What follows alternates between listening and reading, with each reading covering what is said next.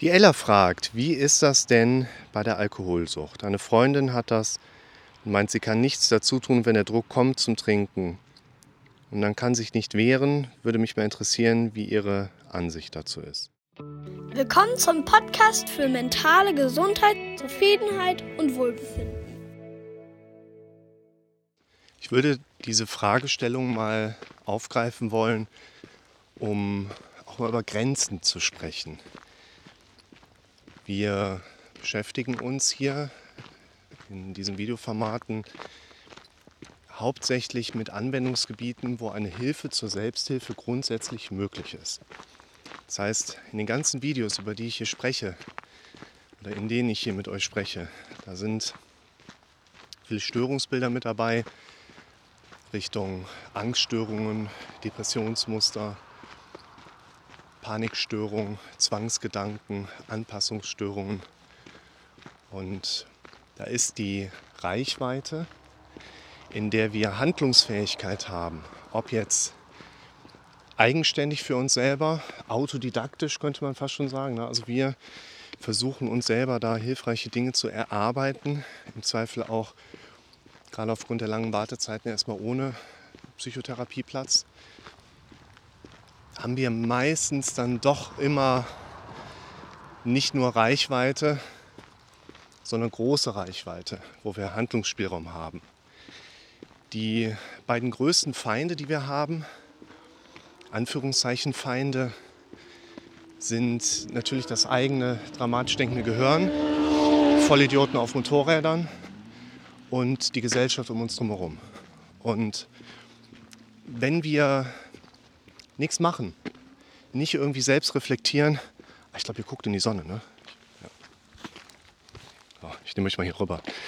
Wenn wir da nichts dran am eigenen Denken machen, dann werden wir von diesen beiden Größen bestimmt sein.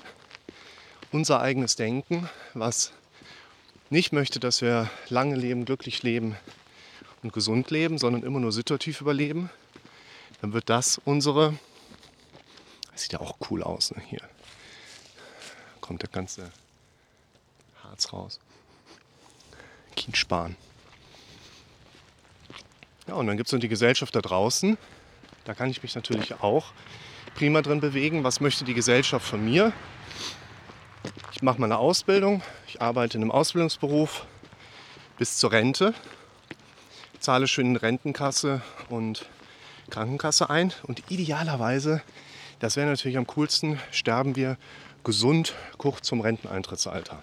Weil das würde tatsächlich alles im Sozialwesen am wenigsten belasten. Und jetzt gibt es Leute, die sagen, ich habe doch alles richtig gemacht. Ich habe auf meinen Körper und meine Intuition gehört. Ich habe auf die Erwartungen geachtet, die von außen an mich gestellt werden. Warum werde ich hier nicht glücklich? Weil weder unser Kopf noch die Gesellschaft möchte, dass du glücklich bist. Überleben. Gesundheit, um die Kassen einzuzahlen. Das soll jetzt gar keine äh, Kritik sein, so nach dem Motto. Das ist ein super System, was wir haben. Aber jeder muss für sich halt schauen, wo er da drin ist, wo er da drin bleibt. Und ich glaube, dass sich die meisten Menschen nie oder nur selten im Leben so schmerzhaft erleben, in Anführungszeichen schmerzhaft, dass der Kopf wirklich diese Veränderungsimpulse gibt. Such dir einen Therapeuten, geh zu jemandem, lass dich beraten werden die meisten Menschen halt irgendwie so ihr Leben leben und sind nicht unbedingt unglücklich dabei, aber die meisten Menschen sind nicht glücklich. Das kann ich euch erzählen. Die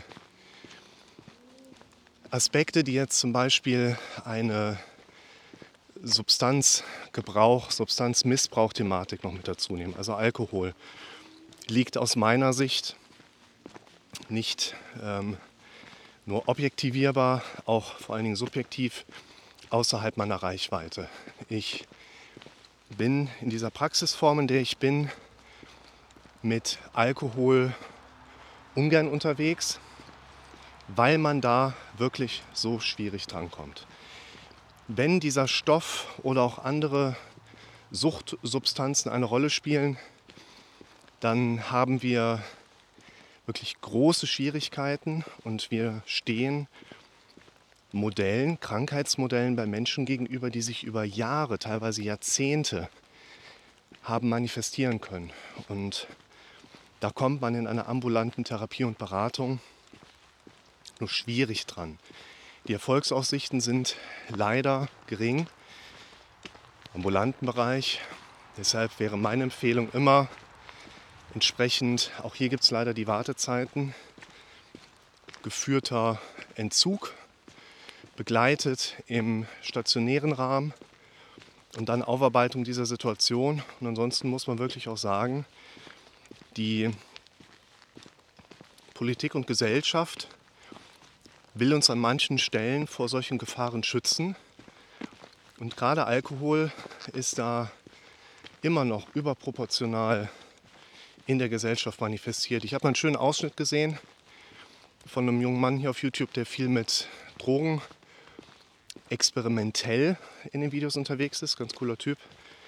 Er ist aufs Oktoberfest gegangen und hat die Leute gefragt, wie finden Sie es hier auf dem größten Drogenfestival der Welt?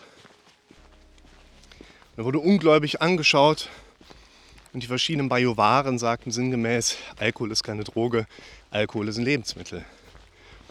Was theoretisch heißt, liebe Elle, deine Freundin hat doch nur ein Problem mit einem Lebensmittel. Und ihr beide werdet das anders erleben. Also das ist tatsächlich eine der Dinge, einer der Aspekte, wo wir sagen, das liegt außerhalb meiner Reichweite. Es liegt außerhalb des Bereichs der ambulanten Therapiemöglichkeiten, isoliert zumindest. Und da kann ich wirklich immer nur empfehlen, geht auf die Therapeuten zu, sprecht die Themen offen an, grundsätzliche Natur und lasst euch ein erstes Feedback einholen, ob man euch dabei helfen kann. Und gerade bei Alkohol kann ich sagen, das ist so ein großer Feind im Zusammenhang Suchtzentrum unseres Kopfes mit einem Kopf, der sowieso schon von Natur aus immer gegen argumentiert. Da macht es Sinn, dran zu gehen und da macht es Sinn, aber auch alle Register zu ziehen und wirklich dann in den klinischen Kontext das Ganze zu verlagern. In diesem Sinne alles Gute.